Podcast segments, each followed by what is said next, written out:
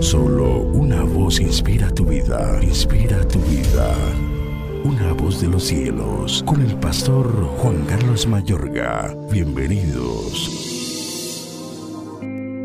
Y dijo Jehová Dios, He aquí el hombre es como uno de nosotros, sabiendo el bien y el mal. Ahora pues, que no alargue su mano y tome también del árbol de la vida y coma y viva para siempre. Y lo sacó Jehová del huerto de Edén, para que labrase la tierra de que fue tomado. Echó pues fuera al hombre. Génesis 3, 22 al 24. La repercusión de la desobediencia es instantánea. La secuela instantánea de la caída del ser humano fue la muerte espiritual de la humanidad al terminar desconectado de la vida de su creador.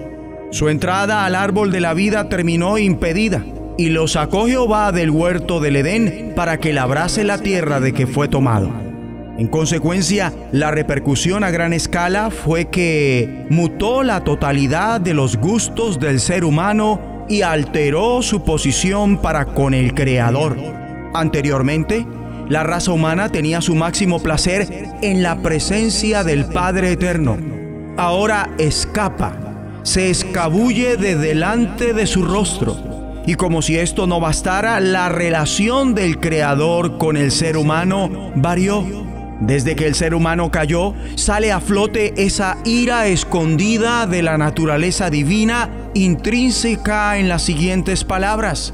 Porque el día que de él comieres, ciertamente morirás. Y yendo un poco más allá, la creación por completo fue dañada este planeta quedó maldito, como está escrito, y al hombre dijo, por cuanto obedeciste a la voz de tu mujer y comiste del árbol de que te mandé diciendo, no comerás de él, maldita será la tierra por tu causa.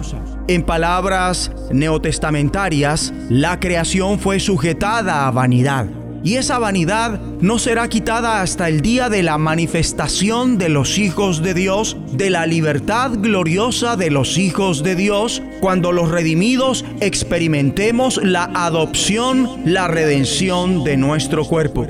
Por eso, en consecuencia, con la caída del hombre vino la esclavitud de muerte y destrucción a todo aquello sobre lo que había ejercer autoridad y dominio y únicamente con la redención completa será este planeta libertado de la maldición inseparable del pecado del ser humano. Como está escrito, pero nosotros esperamos, según sus promesas, cielos nuevos y tierra nueva en los cuales mora la justicia. Y ahora, si como con esto no fuera suficiente, la caída de Adán y Eva perjudicó por completo a la humanidad. No solamente Adán fue el padre de la raza humana, sino igualmente por instauración divina su cabeza representativa.